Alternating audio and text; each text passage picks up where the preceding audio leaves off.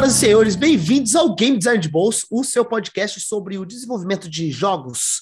Eu sou o Vitor Salvador Pissolato, famoso John Zera, e estou aqui com o meu amigo Pietro Amaral. E aí, cara?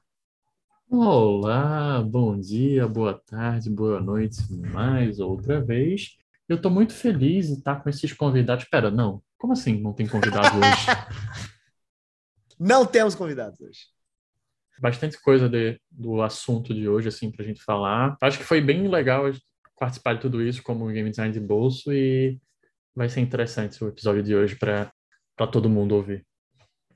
Vamos lá, vamos explicar um pouquinho melhor o que, que vai rolar aqui hoje. Como vocês mesmos perceberam, a gente não está com convidados, mas eu e o Pedro temos muita coisa para falar, porque hoje a gente vai comentar sobre dois dos eventos que a gente participou durante esse mês. O primeiro deles é o DOF, né, o Diversão Offline, que é bem focado em jogos de tabuleiro, jogos de RPG. A gente foi lá como não convidados, né? Compramos nossos ingressos e fomos. E o outro, a gente vai comentar um pouco também como é que foi a nossa experiência de ir pro Big, Big 2022, aonde lá a gente foi como muito chiques a gente, né? A gente foi como imprensa. Demos carteirada com as nossas etiquetinhas pretas e tomamos água na sala de imprensa. Mas bom, eu acho que a gente poderia começar então com o DOF, né? Vamos comentar um pouco. Então, Pietro, começando com você, cara. Primeiramente, eu queria saber de você. A gente foi lá, a gente viu bastante coisa, mas num aspecto geral, o que, que você achou do evento? Vamos lá. Quem, primeiro, para quem não sabe o que é o DOF, né? É o Diversão Offline. Boa. Talvez o maior evento de board game da América Latina, não consigo dizer mas é um grande evento de, de board game, as editoras levam lançamentos lá, você pode testar. Então, eu achei o, o, o DOF muito incrível, assim, para o cenário que eu nunca tinha ido a um antes. Ir para lá, eu achei bastante incrível a quantidade de conteúdos só focado em board game. Tinham palestras também, uh, teve, tinha o prêmio Goblin de Ouro, e, e, era legal que você via desde o stand da Galápagos, que estava um stand enorme, lindíssimo, com várias coisas feitas, e tinha uma galera ali que, cara, levou o seu, pegou uma mesinha e estava apresentando. Então, o, o DOF me surpreendeu bastante. É, eu até conversei com um dos nossos convidados, que já passou por aqui, o Felipe Della Corte, e o dela comentou que, cara, o Dolphin antigamente ele era pequeno, não era esse tamanho que estava, foi impressionante o tamanho que estava lá. E o Dolphin ele sempre tinha um problema, porque o espaço dele anterior, ele não permitia muito isso de você estar tá lá e poder interagir com outros. Ele falava que as pessoas normalmente ficavam na rua e acabava tendo pouco de interação. Então esse ano foi um Nossa. ano atípico e interessante para o Dolphin, que foi para mim, como uma primeira experiência lá, foi bem interessante, principalmente ser a volta dos eventos num cenário é, pós o início da Covid, né? Então, Sim. foi bem importante. É, cara, eu, eu senti basicamente a mesma coisa que você, sabe? Eu eu nunca tinha ido também em nenhum evento de diversão offline. Na verdade, eu nunca tinha ido em nenhum evento de jogos focado em offline, né? Jogos de tabuleiro, jogos de RPG. E eu me surpreendi com a quantidade de coisa que tinha lá, sabe? Acredito que pelo espaço também não ser tão gigantesco onde eles pegaram, mas era um lugar bem espaçoso. Era, tinha muita coisa para ver, sabe? Cada lado que você olhava tinha um, um cartaz gigante de um lançamento de um jogo ou alguma outra empresa gigante querendo mostrar o jogo deles. E é legal que, como as coisas eram umas perto das outras, tinha as mesinhas de jogos que a gente, tipo assim, ah, eu tô passando, desgueio, eu dou uma olhada na mesa de alguém jogando, sabe? Isso foi muito divertido ver que é uma parada que é maior do que eu imaginava, sabe? Eu conhecia Galápagos, eu conhecia Jambô, eu conhecia, sei lá, Aburo, mas é incrível ver que, mano, esse mercado é muito mais aquecido do que eu tinha mínima noção, assim, sabe? E, e como você disse, tem a galera indie, zona, que tava lá mostrando o joguinho deles e todo mundo tinha um monte de projeto massa, sabe? Eu, eu, eu, eu me senti também muito feliz de ver, tipo assim, ah, as interações, todo mundo era muito simpático, o lugar era bem legal. Bom, é isso. O, o único problema que eu acho que a DOF tem é que board game, hoje, é, a gente está num cenário até o, o início da Covid, por as pessoas terem esse cenário de que todo mundo estava em casa e tal, é, board game começou a ser consumido mais. E a gente hoje no Brasil consome muito board game, é, trazendo o episódio que a Sam e, e o Tomás participaram, né? A gente consome muito esses board games da Games, o Eurogames. Então, eles são muito visuais. E, e é muito. Sim. Assim, o evento ele era lindo do início ao fim. Assim, todo stand, uhum. você queria parar e ficar olhando e vendo as capas. E, cara, se as deixar. É, se deixar, eu saí de lá falido. É, porque Total. Vários jogos que eu nem sabia como funcionava, mas, cara, ele é lindo. Quando você olha, você faz, porra, isso daqui é interessante, isso daqui é bom. E eu achei isso sensacional, mas também, por um lado, é ruim porque você é uma competição muito grande. Então, para se destacar é. lá, o stand da Jambô, da Jambô não, da, da Galápagos, era um negócio enorme, com várias mesas, com uns totens. Para se destacar lá, não é um trabalho fácil, mas, cara, impressionante.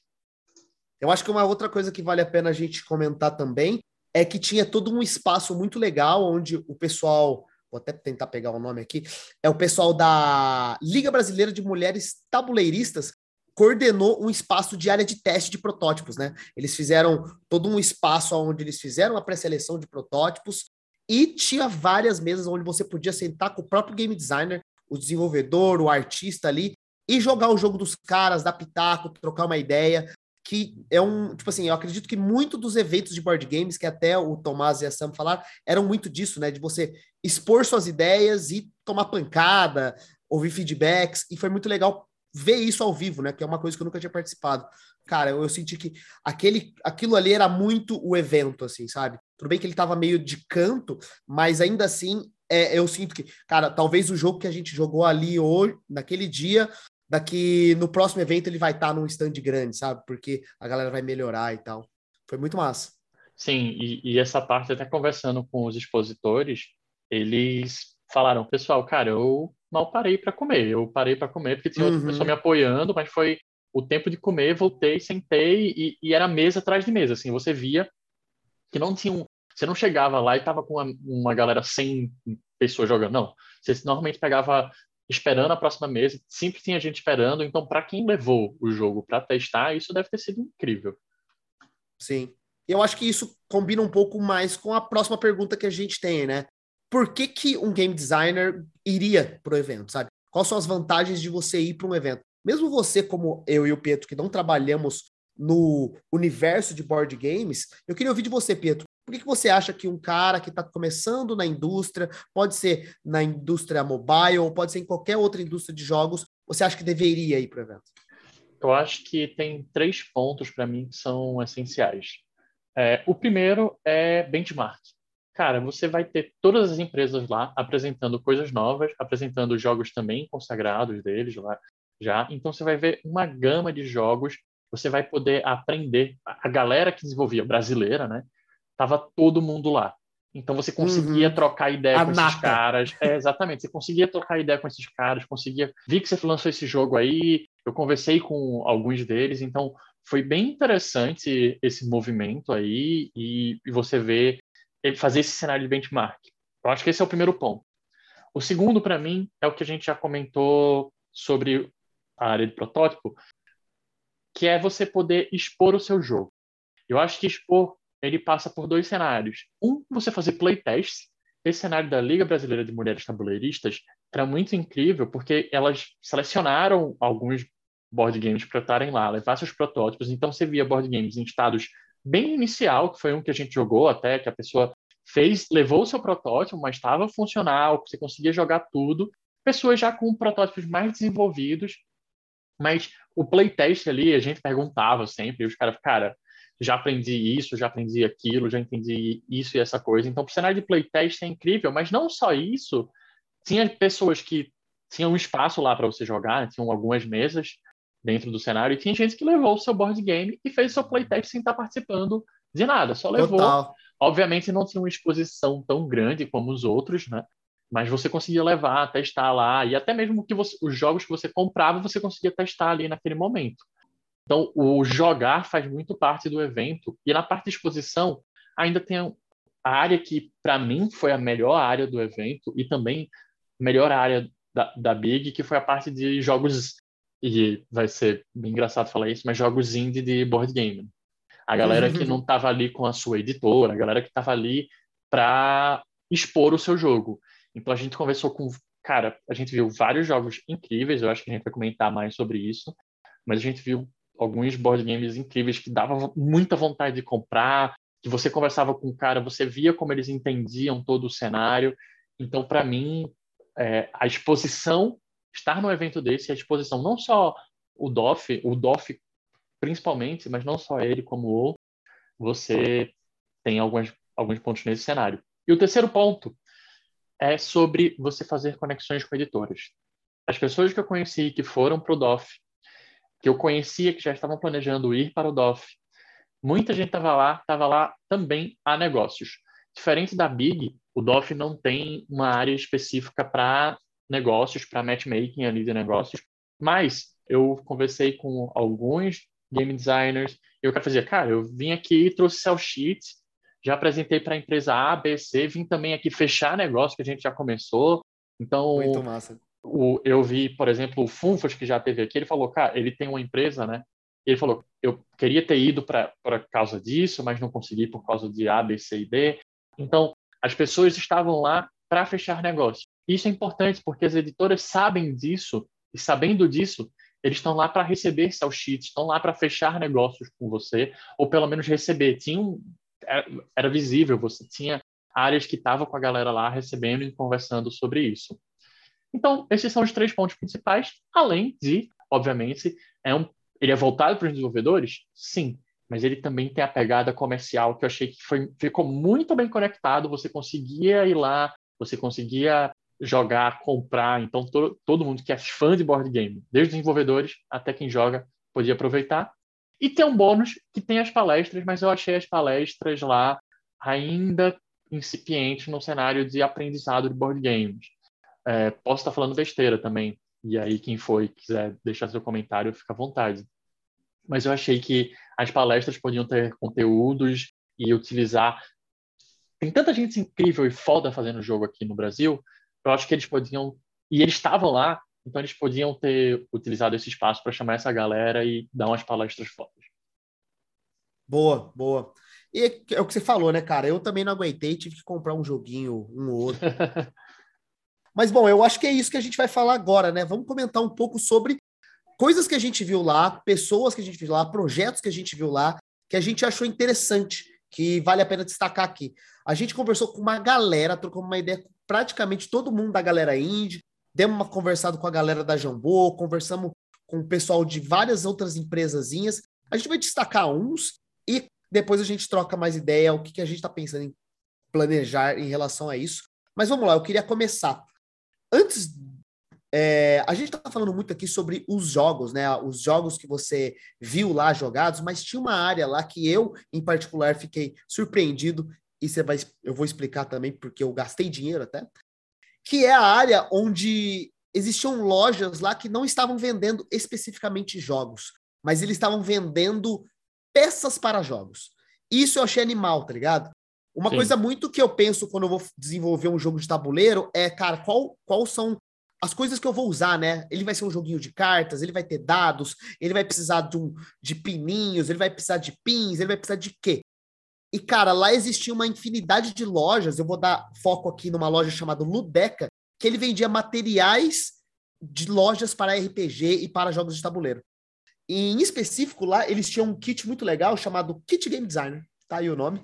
E aonde eles vendiam, é, basicamente é um kit que vem com pecinhas, vem bolinhas, dadinhos, hexágonozinhos, papel e caneta, pinzinhos. E é um kit fechadinho, onde com isso você já consegue criar e tentar testar vários dos protótipos que você pensa, sabe? Ao ponto de que, claro, eu gastei dinheiro, não aguentei. Falei, caralho, que legal. Já comecei a pensar que, puta, o que, que, que, eu vou fazer com esse negócio? Talvez eu vou montar um joguinho de usar dados, sabe? E é muito legal porque eles são todos os materiais meio cleans, assim, são brancos, onde você pode desenhar em cima, brincar em cima.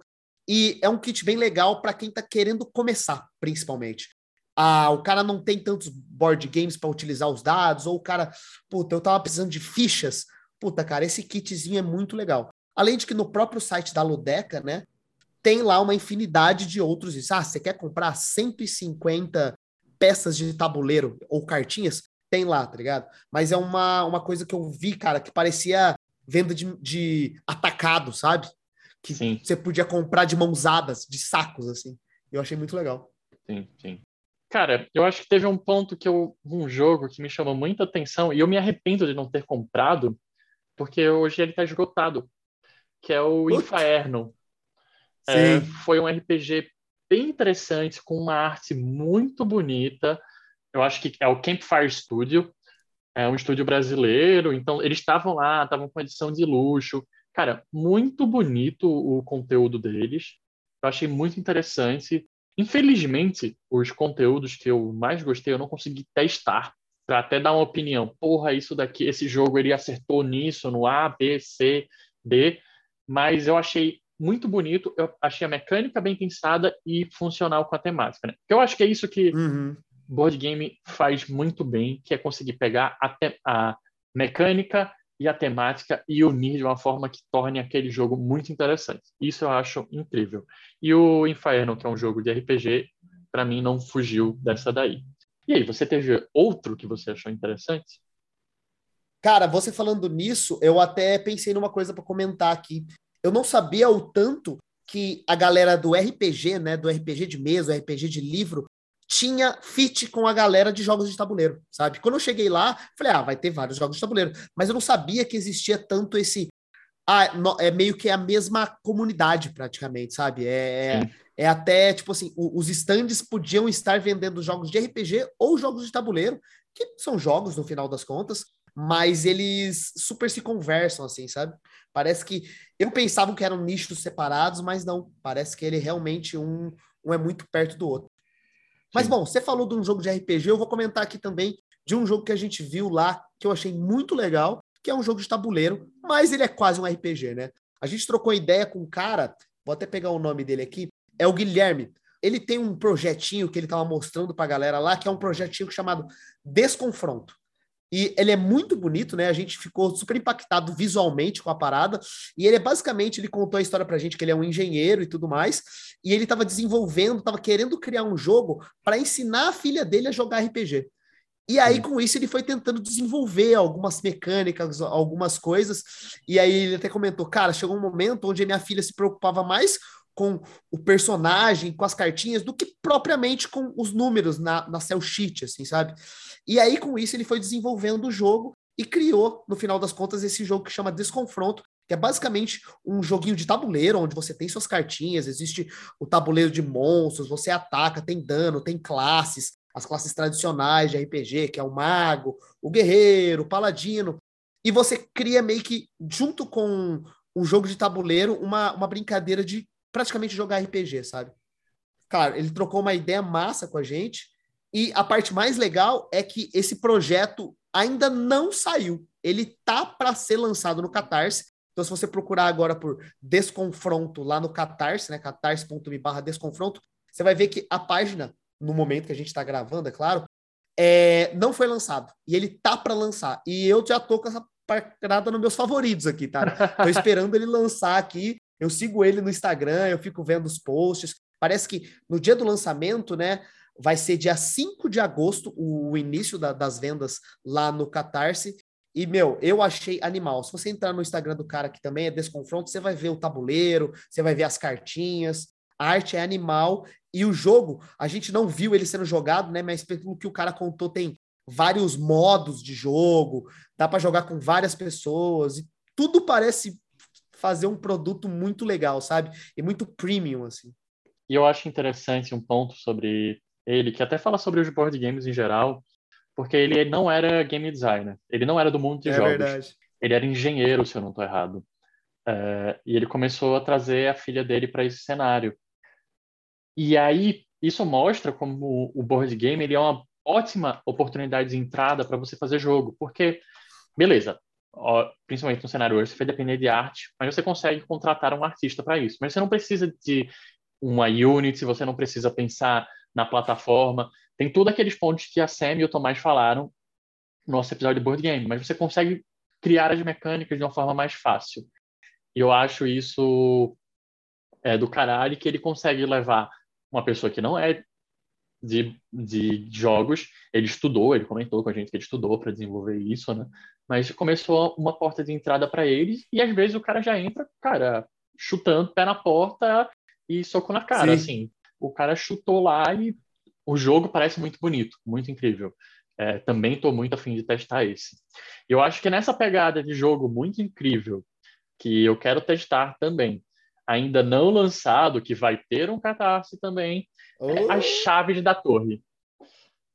Porra, legal. Cara, As Chaves da Torre, ele me pegou pela arte primeiro. Ele é um RPG, né? Ele é um RPG. É um RPG né? e ele me pegou para uma. Porque ele tem uma arte lindíssima. Nossa. E aí eu falando, nossa, que arte bonita. E o cara tava na minha frente, o cara que fez a arte. Né? É... Sim, não trocando ideia. Né? Sim, e o livro muito bom. E o cara fez, cara, você quer jogar? Tem um livro gratuito. E tem hoje gratuito. Se vocês, hoje, no, na gravação, né? Vocês entrarem no, no Instagram do As Chaves da Torre, esse é o Instagram, é, tem lá o RPG para você jogar, tem histórias, e o cara, tá, ele tava com a versão impressa, né, para mostrar, mas a, a mecânica era muito incrível também, era uma pegada que você, de certa forma, morreu, você tá num outro mundo. Cara, era um, um negócio muito incrível, uma pegada muito eu não sei nem o que dizer, pós-apocalipse. É um jogo que eu quero jogar, com certeza eu quero jogar, e me chamou muita atenção. Teve alguma outra coisa que lhe chamou atenção aí? Cara, uma outra coisa que vale a pena citar é uma coisa que eu comprei também, né? Eu sou, eu gosto de jogos rápidos, jogos de tabuleiro que, meu, não tem tanta parada, não tem tanta bagulheira para você comprar, e normalmente esses jogos são mais baratos, party games, no final das contas. E a galera da Buro Brasil desenvolve mais, muitos desses jogos, né? São jogos mais simples, são muitas das vezes jogos que são releituras de jogos americanos, né? Então eles têm o jogo Filha da Puta, ele tem o jogo Amigo de Merda. E, cara, eu acho que é um outro tipo de jogo que eu gosto, né? Joguinho de drinking games, assim, que vale a pena dar uma olhada. Talvez você se diverte, sabe? Putz, você tá querendo um jogo é, simples, que a galera se divirta rápido, com os amigos. Dá uma olhada no, no, nos produtos da Buro, Buro Brasil, né? Burro sem um dos R's que talvez você ache umas coisas legais e eu fui impactado com os joguinhos que eles têm lá. Eu acho que para mim a última coisa que eu quero deixar como indicação do que eu vi lá é a editora Chá. Não é nem o conteúdo, eles têm vários RPGs interessantes, mas eu achei legal a editora Chá não só pelos RPGs que eles estavam lá, né? Eu sou uma pessoa de RPG, apesar de gostar muito de board game. É, eles estavam com RPGs lá, mas eles estavam o, o conteúdo deles é com uma pegada muito com uma preocupação social muito grande. Então tem o Transliterações, que era um livro é, de contos feito só por pessoas trans. Uhum. É, o Glitter Hearts, que, cara, o Glitter Hearts, a galera fala, você quer ser um Power Ranger? Você consegue. Uhum. Você quer ser uma Sailor Moon? Você consegue. É, mas todos os conteúdos deles eram com uma pegada social e de responsabilidade, e pensar um pouco de contar mais as histórias de mulheres, contar histórias de pessoas, sabe, é, que não são só aquele foco que o que Hollywood dá. Então, eu achei do caralho a editora Chá, é uma recomendação que eu deixo do que a gente traz do DOF. Massa. Tem algo mais que você quer trazer? Cara, eu acho que a gente podia comentar rapidinho, né? Você comentou que o pessoal das Chaves da Torre é um RPG que Está é, tá disponível gratuitamente, se você quiser, né? A gente foi lá, viu a versão física, mas se você quiser fazer o download da versão digital, tem. Um outro também que eu achei muito legal é o Cordel do Reino do Sol Encantado, que é um RPG sobre o cangaço, né? É muito legal. Eu Sim. não comprei, mas aí depois o que eu fiz, eu entrei no site deles, né? Que é a editora New Order, e lá também tem, se você uhum. quiser, a versão grátis do RPG, do livrinho para você baixar. Ele é muito bonito, tem toda essa pegada meio cordel encantado, né? Aquela estética meio alto da compadecida.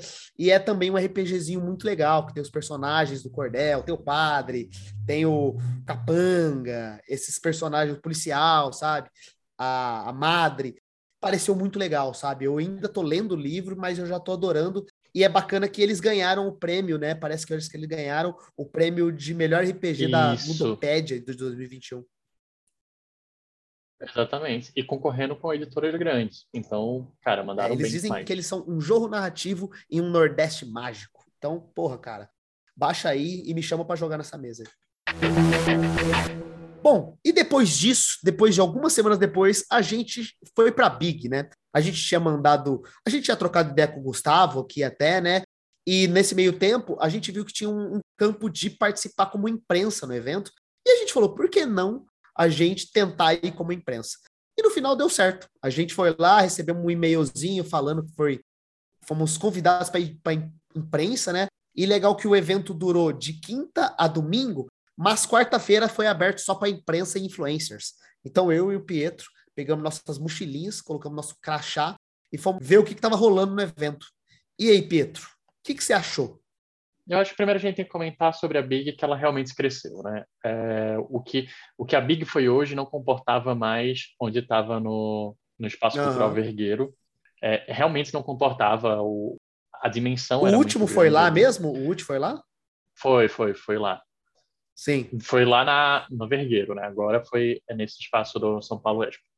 É, então a Big cresceu, isso foi claro, foi óbvio que, que cresceu. Então, foi um passo interessante, foi um passo legal ver isso com o cenário do Omelete também. É, o Big, para mim, ele traz o, o, melhor, o melhor canto do Big, é, diferente do da DOF, assim, que tudo me chamou a atenção, eram os jogos indies no Big. Por quê? Porque lá a, tem a oportunidade, você conseguia jogar jogos da Nintendo, do Xbox, é, da PlayStation, e isso é do caralho pra galera que tá indo lá pra pela parte de uhum. entretenimento, que o Big está tentando trazer isso. Eu acho corretíssimo, de verdade, o Big trazer essa parte de entretenimento, porque eles querem crescer, e para crescer e para gerar oportunidades para a galera brasileira, eles precisam chamar a atenção das pessoas para irem lá, né? Não... Eles precisam chegar no grande público, né? E muito disso foi o que eu imagino que o, o Omelete colocou Exatamente. Nisso, né? Eles já tinham... Eles sabem fazer eventos para geral, digamos assim. Com certeza. Foi um primeiro estudo, você viu algumas coisas ali que eles estavam testando, não tinha tantas ativações, mas tinha toda a parte ali do, dos jogos, com vários jogos. Mas esses jogos, uhum. eles já têm palanque. Tipo, o Oli Oli, que foi um jogo que você bateu o olho uhum. e fez, uhum. putz, vou jogar o Oli Oli aqui. É, o Oli Oli, ele é um jogo que a gente já conhece, a gente já, já ouviu falar, a gente sabe que vai ser lançado. Então ele já, já chama atenção. Então, passear pela área de jogos indie foram descobertas muito legais pra gente. E, e de troca de ideias muito boas. Galera que tá fazendo o jogo, que começou, muita gente começou durante a pandemia, foi interessante ver isso. Você vê Cara, quando foi que você é, começou a fazer? Ah, eu comecei a fazer 2020, estava em casa, me juntei com uhum. os amigos e a gente começou a fazer. Então foi muito interessante ver e ver os aprendizados dessa galera que às vezes estavam fazendo jogos pela primeira vez. Então tinha muita coisa ali que a gente, que já está há um tempo fazendo jogo, a gente tá tipo, pô, isso daí vacilou. Mas foi muito legal ver. Tá demorando demais, né? esse tipo de coisa. Mas no geral, cara, putz, só projeto legal, assim, sabe? E assim, conversando com eles até nos dias seguintes, a galera falou, cara, para mim, que sou desenvolvedor, eu aprendi muito, porque tem uma parte de business lá. O Big, sim, tem uma parte de business muito grande e declarada. Declarada Forte, quando eu falo que... Sobre isso. É, porque tem uma, uma área para você fazer encontros com as pessoas, para você trocar essas ideias. Muita gente falou, cara, eu saí de lá com... Aprendi muito, mesmo que o cara não tenha conseguido uma publisher, ele saiu de lá aprendendo muito, pronto para conseguir. E, cara, tinha jogos em todos os estados. Tinha jogos que não estavam terminados, mas já tinham publisher. Tinha gente que já lançou o jogo com publisher e estava levando um novo para lá para a gente conhecer, uhum. é, que por acaso você tinha comprado o jogo do cara no dia anterior. tinha mesmo.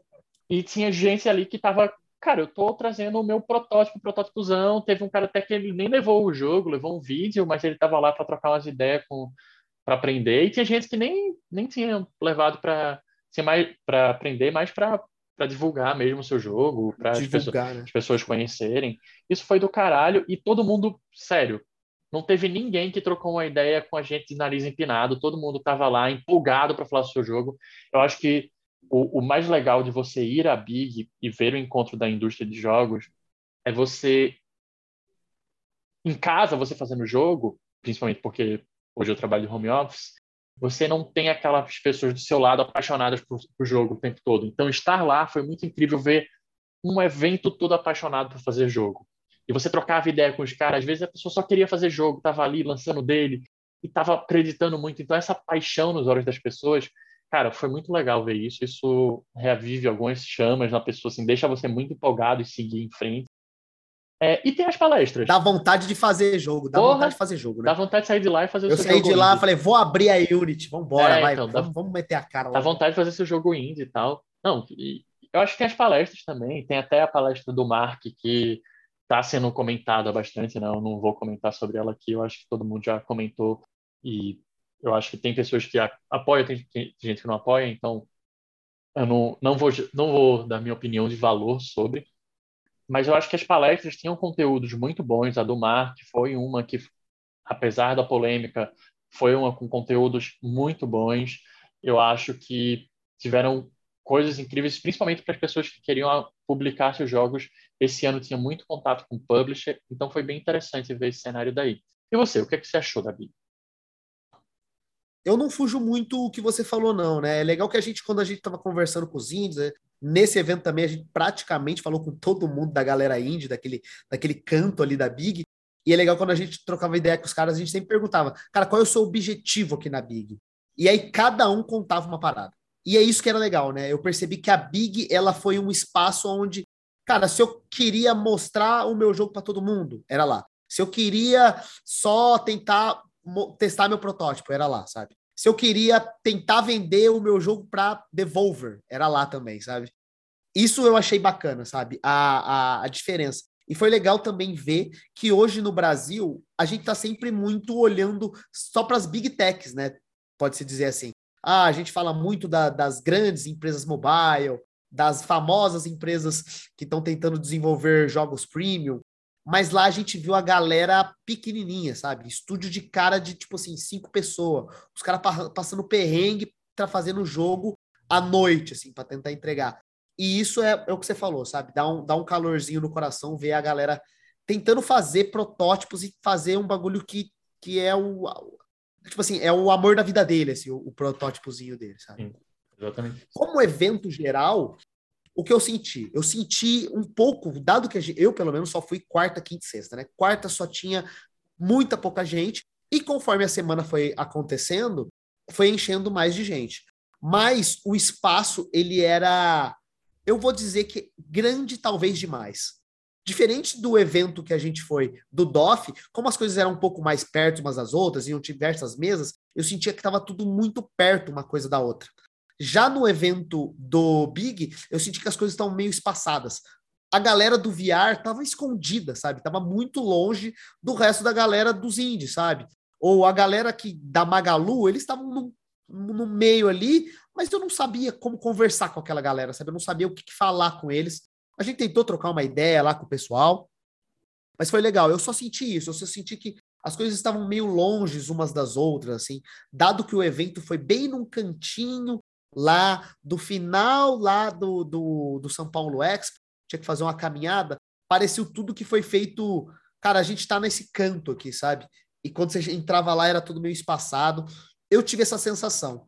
Mas uma coisa que eu achei muito legal foi também rever a galera é, muita gente que a gente viu lá, muita gente até que veio falar com a gente por causa do GD de bolsa, apertou nossa mão, falou, porra, ouço vocês. Isso para mim foi uma das paradas mais legais, assim, sabe? Ver que, puta, tem gente realmente que tá ouvindo a gente, que tá trocando ideia com a gente. A gente bateu papo com a Mari, que a gente nunca tinha visto. A gente trocou ideia com os caras que reconheceu a gente pela voz, que foi muito legal.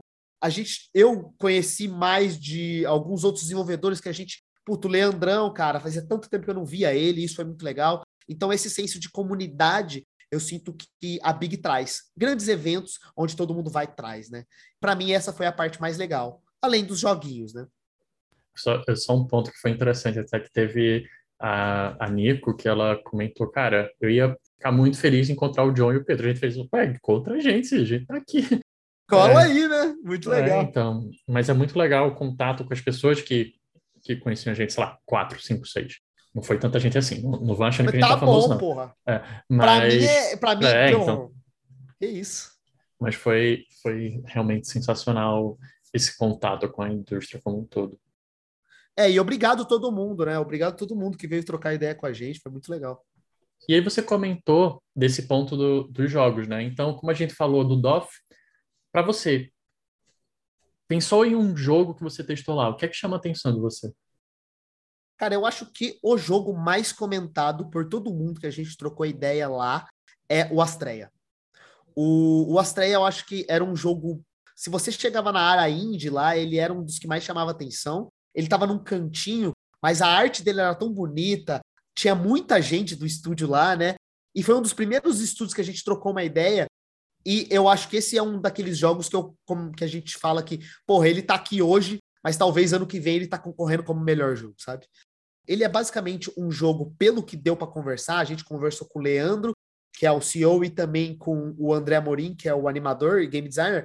Ele é basicamente um roguelike, meio roguelite, onde em vez do jogador ter cartinhas, como se fosse um Slay the Spire, ele é um jogo onde você tem dados. Então, ele tem uma mecânica toda bonita, ele super contar a lore do jogo pra gente. E o jogo está sendo desenvolvido por essa equipe, né, que está aumentando cada vez mais. Eu não me lembro muito bem de onde os caras são, mas, cara, é só abrir a Steam e procurar Astrea, que é A-S-T-R-E-A, você vai ver impactantemente o quão legal que tá o, o projeto dele, sabe? Conversando com ele, você percebeu que os caras manjam muito de balance, manjam muito de, de projeto. Eles estão passando perrengue, como qualquer empresa está passando perrengue, para contratação de pessoas. Nós trocamos muita ideia sobre o que, que eles estão querendo para o jogo. E foi muito legal. Eu acho que o Astreia é um do, dos grandes marcos assim da, do Big no geral. E você? O que, que você achou? Ah, e segue os caras, né? O, o, o estúdio é Little Léo Games. É, Little de pequenininho mesmo. É, eu acho que a estreia foi o que mais chamou a atenção, realmente. Chamou a atenção da gente, chamou a atenção de todo mundo que passava lá e comentava. Mas eu acho que o que mais me prendeu jogando assim, e não acho que foi o que para mim estava melhor, mais envolvido, foi o Stand By Me. Cara, o Stand By Me é um jogo ah, claro. de puzzle da Garoa Games. É, ele já não, não era o primeiro jogo deles, eu, se eu não me engano, é o segundo, porém é o primeiro que eles completaram, porque o primeiro jogo deles eles ainda não terminaram, um negócio bem, bem assim. Mas o Stand By Me, ele é um jogo bonito, ele tinha uma narrativa muito interessante, e a narrativa eu achava muito legal, porque a narrativa eles conseguiram dar, é, fazer você pensar no puzzle. Não lembro agora textos que estavam escritos lá, mas tinha algo como, ah, errar é comum. E aí, quando você errava, você aprendia mais sobre. Hum, olha só. Uhum. Então, foi um negócio que o, o, jogo me chamou muita atenção. Eu gostei muito do, do Stand By Me. Ele tinha uma mecânica muito gostosinha. Eu fiquei, fiquei bem feliz de ver aquilo. Achei que os desenvolvedores sabiam o que estavam fazendo. Estão é, de parabéns e. Super simpáticos também, né? Os é, super simpático. Legais, e o puzzle, um puzzle não não tinha nada de inovador, mas a forma que eles fizeram era muito legal de jogar aquele puzzle. Você queria jogar a próxima fase, você queria entender o próximo puzzle. E partidas simples, muito funcional. E até um pouco diferente do que a gente espera da Big, né? Porque as pessoas normalmente estavam levando jogos um pouco mais complexos e tal. E, gente, e um jogo de puzzle não é um tão esperado lá na Big. É, total. Mas eu percebi que tem bastante jogos de puzzle. A gente conversou com o cara do Lingo, que era um jogo de puzzle. A gente conversou Sim. com vários joguinhos que eles remetiam a puzzle. E eu fiquei surpreso, falei, caraca, a galera tá mandando bala no puzzle mesmo. E tem mais algum que você chamou a atenção? Tem, cara. Eu acho que um dos que a gente viu lá e a gente achou muito fofo também foi o Brady. O, o Brady, é, a gente até comentou, ele foi um dos poucos jogos mobiles que a gente viu sendo divulgados lá. E é muito legal que ele é um hyper casual, né? Quando a gente pensa em Big, você pensa, ah, vai ser um jogaço, o cara tá desenvolvendo há sete anos o jogo, sei lá, cara tá fazendo três anos o jogo. E não, cara, o Brady, ele tem essa mecânica bem de hyper casual, jogos bem para crianças, assim. E ele é um joguinho de celular onde você tem que arremessar e acertar bolinhas, tem que acertar bexigas e tudo mais, mas feito com uma galera que, mano, super colocando carinho no jogo. Eles têm um Instagram que é, é Anot, A-N-O-T-H-X-R, Game Studio pelo que deu para entender, trocando ideia com os caras, é, eles são só em dois, né? Tem a artista e o programador barra game designer ali. E eles estão fazendo esse projetinho, que é uma coisa bem é, para a galera passar um tempo, um jogo hyper casual bem gostoso, mas ainda com uma pegada um pouco mais bem trabalhada do que os hyper casual que a gente vê hoje em dia, que é feito em, sei lá, uma semana, assim, sabe? O projeto deles foi muito legal e pelo que a gente conversou rápido com eles, parece que a galera da Magalu Games está entrando em contato com eles e eles vão tentar trabalhar com essa galera do joguinho do Brady para não sei o que, né? Mas muito legal que a Magalu tá dando esse incentivo para essa galera que não os grandes jogos, mas também jogos menores, jogos celular, jogos mobiles.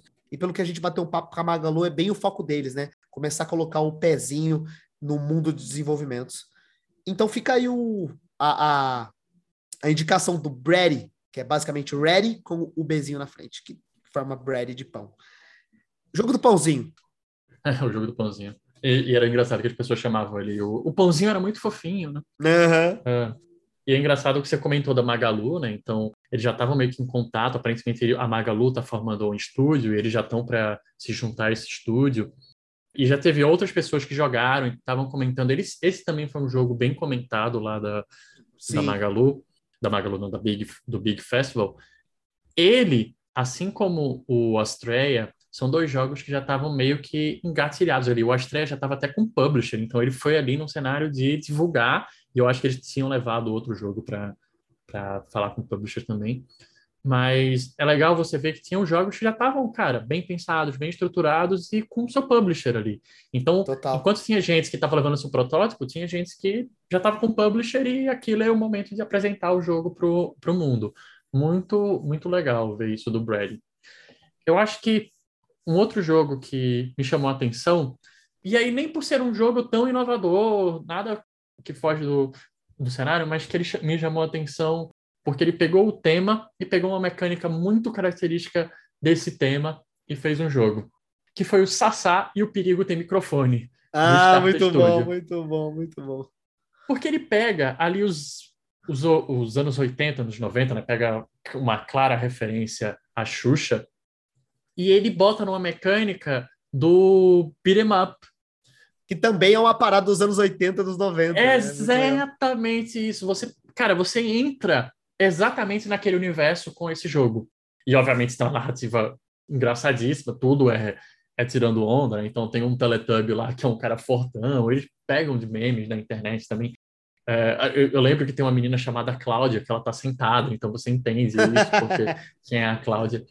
É, mas ele te transporta o jogo diretamente para esse cenário dos anos 90, ele te, ele te pega por esse fim. Então eu achei muito legal, achei divertido de jogar. É, achei que, assim, sim, ele precisava de alguns polishing, de balanceamento, mas o jogo acertou em, usar, em juntar a mecânica com esse tema, principalmente porque ele vai na experiência daquele jogador que viveu isso. E você consegue jogar o, o, o Start Studio, eles têm um itch.io que você consegue acessar e ver mais sobre o Sassá lá. E foi legal, é legal que a gente conversou com a galera do Sassá, né? E era um jogo de fim de, de faculdade da pessoa, né? Era um jogo da. Isso. De entre... E ela era publicitária, não, alguma coisa, é, alguma coisa assim, sabe? E era o projeto de fim de curso dela, então ela arranjou os outros devs e eles estavam divulgando, e, cara, é outro que visualmente era impactante. Muito legal. Uhum. E você, mais algum jogo? Cara, um outro joguinho que eu acho que vale a pena a gente citar aqui, que foi basicamente o primeiro jogo que a gente conversou, é sobre o Devil Inside Us, do Mr. School Game Studio. Que, bom, era um cara só, pelo que deu para entender, talvez seja um cara só, que é um jogo de terror, que é uma coisa que a gente não via tanto assim, mas parece que está criando agora todo um universo de jogos de terror, agora com o lançamento do Fobia, que é um jogo de terror que está fazendo muito sucesso no meio Resident Evil. Esse outro jogo, que é o Devil Inside Us, você joga ali um jogo de primeira pessoa, onde você joga com um padre que exorciza a galera. E é um jogo 3D bem feitão. A gente trocou ideia com o cara, o cara parece muito legal. E é um jogo que eu acho que já está lançado. Se você entrar hoje lá no, no, no site do, do, na Steam, né, e procurar Devil Inside Us, você já pode baixar e jogar o jogo do cara, que pareceu muito legal, né? Do pouco que a gente jogou, o, o universozinho ali, no, o, o círculo mágico que ele criou ali no jogo de terror dele, eu achei muito legal, assim. Engraçado que ele tem um dublador, eu não lembro de qual, qual era o, o um dublador famoso que participou, ah, não lembro falou, quem é. Ele falou mesmo, é verdade. É um cara, algum cara dessas épocas dos anos 80, sei lá, o Freeza, é, então. ou Mr. Era. Satan, alguma coisa assim. Era alguém bem importante, assim, um dublador reconhecido. Mas o que eu gostei do Devil Insiders, que ele, ele comenta, cara, existem muitos jogos de terror quando a pegada é monstro, quando é Slenderman, quando é zumbi. E esses jogos dão medo. O Silent Hill dá medo. mas tem pouco jogo que pega a temática terror exorcista. Sim. E ele pegou essa temática. Ele se, foi nesse caminho e eu achei que a mecânica combinava com esse jogo. Então foi bem interessante ver. Ele foi o primeiro jogo que a gente testou. É, infelizmente, durante a Big, era muito difícil entrar no círculo mágico todo desse jogo, porque você, muito desses jogos precisavam do som. E, cara, muita gente passando por seu redor, você tá em pé, não tá confortável, não era um negócio tão 100% legal. Tinha assim, pouco jogo. tempo até, É. né? Não queria atrapalhar também. Exatamente, você sabia que você estava atrapalhando de outra pessoa jogar, então criava um- uma situação desconfortável. Mas esse jogo foi bem interessante e me deu vontade de olhar. Boa. Tem mais um ou nós fecha? Cara, eu tenho mais um jogo, o Ghetto Zombies, da Ah, Fogo legal. Games. É, é um shooter de zumbi. É, foi engraçado que a Fogo Games é uma galera da quebrada e eles comentaram, cara, a gente queria fazer um jogo com uma pegada que lembrasse a quebrada. Então, eles levaram lá o Ghetto Zombies. É, é um shooter, vem zumbi, vem um wave de zumbi de todos os lados. Cabe a você matar esses zumbis e sobreviver a isso daí. É bem interessante, se eu não me engano, tem um, free- um multiplayer também. Então, pareceu bem legal o Ghetto Zombies. Boa. E aí, beleza, a gente mencionou de alguns jogos, a gente falou sobre a Big, mas, John, o que, que você achou? Tipo, vale a pena, como desenvolvedor, ir para Big? Cara, eu acho que é. Não vou fugir muito daquilo que você falou até no evento do, do DOF, né?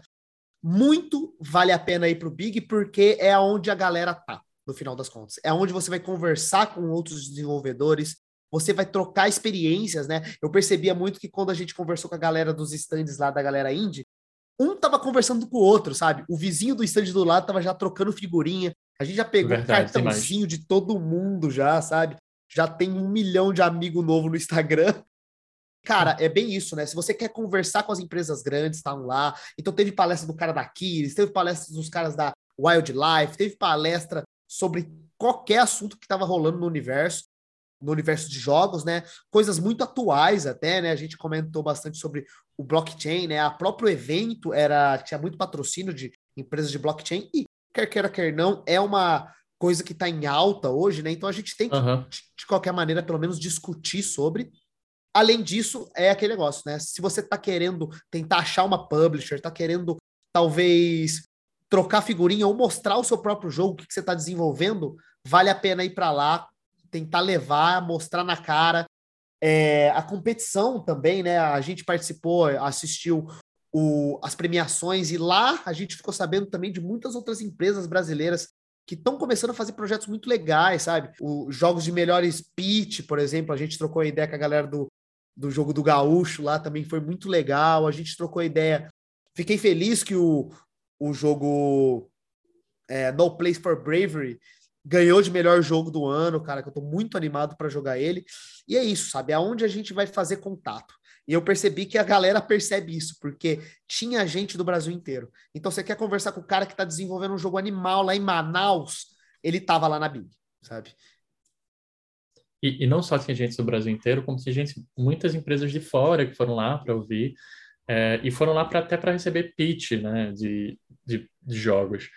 Então, para mim, eu acho, eu concordo plenamente com o que você disse. É um local onde as pessoas estão e não só onde outros desenvolvedores estão. Então, você vai fazer contato, vai conhecer. Às vezes você chega, pô, ô Pedro, tudo bom? A gente troca uma ideia, eu faço, pô, você conhece aqui o John? Aí o John, você já fica amigo do John, já já cria uma conexão ali. Você, o John te apresenta outra pessoa. Então, você faz uma troca muito incrível. Acho que é essencial para quem está procurando publisher. Cara, isso foi o que eu mais ouvi do jogo da galera indie. Cara, eu tô procurando uma publisher, tô procurando uma publisher, vim aqui procurar uma publisher. É essencial lá, você teve gente que falou, sai daqui com publisher, eles aprenderam bastante.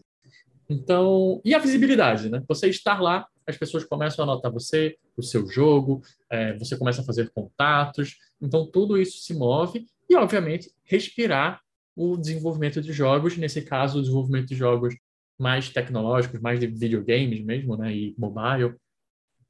Eu acho que o a Big é o grande evento brasileiro. Espero que cresça cada vez mais, que o conteúdo para desenvolvedores, as palestras, só cresça, só traga galera mais incrível, cada vez mais incrível. Esse teve muita gente foda. E, obviamente, a parte indie não pode parar de existir, porque é onde você descobre desenvolvedores fodas, onde você descobre esses jogos interessantes. Era o coração do evento para mim. Exatamente. Gente, né? Boa, maravilha, cara. Acho que foi muito legal, muito legal esse papo. Valeu demais, Petrão. Obrigado pelo, pelo papo aí. Obrigado você. E aí eu quero saber uma dúvida. A gente conta falou de vários jogos, vários jogos aqui. Então me conta, qual é a ideia que a gente tem? Bom, a gente está com uma ideia muito legal, a gente vai tentar desenvolver ela, onde a gente vai tentar criar um novo bloco para o GD de bolso, onde a gente vai chamar muitos desses desenvolvedores que a gente comentou aqui e até outros que a gente conheceu no Big, que a gente conheceu no DOF, que a gente anda conhecendo nesse universo de desenvolvimento de jogos e trocar mais ideia com esses caras, né? Trazer eles para cá, para contar para ele, para gente, como é que é o dia a dia deles, como é que está sendo o desenvolvimento desses projetos que eles estão fazendo tão fodas e falar segredos, novidades, também divulgar mais, né? Com certeza divulgar mais os projetos, que eu acho que é isso muito o papel que o GD de Bolsa está querendo fazer, divulgar mais esse universo de desenvolvimento de jogos. Então, aguardem aí, talvez daqui os próximos episódios pode aparecer um, uma nova sessão no Game Design de Bolso. É isso. E até até convido, cara, você tem um jogo, quer trazer, manda uma mensagem pra gente. Se for algo que a gente sente que já está bem estruturado, né? porque a gente precisa de alguma estrutura até para poder jogar e poder entender mais.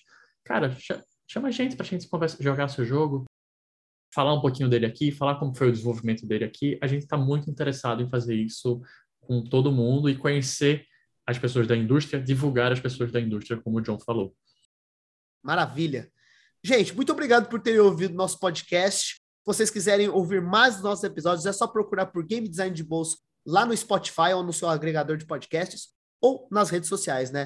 Arroba GD de Bolso no Twitter, no Instagram, aonde você quiser que você vai encontrar esses dois figuras aqui para falar mais sobre o mundinho de desenvolvimento de jogos. Obrigado a todo mundo que ouviu e um beijo no coração de todos. Tchau, tchau. Tchau.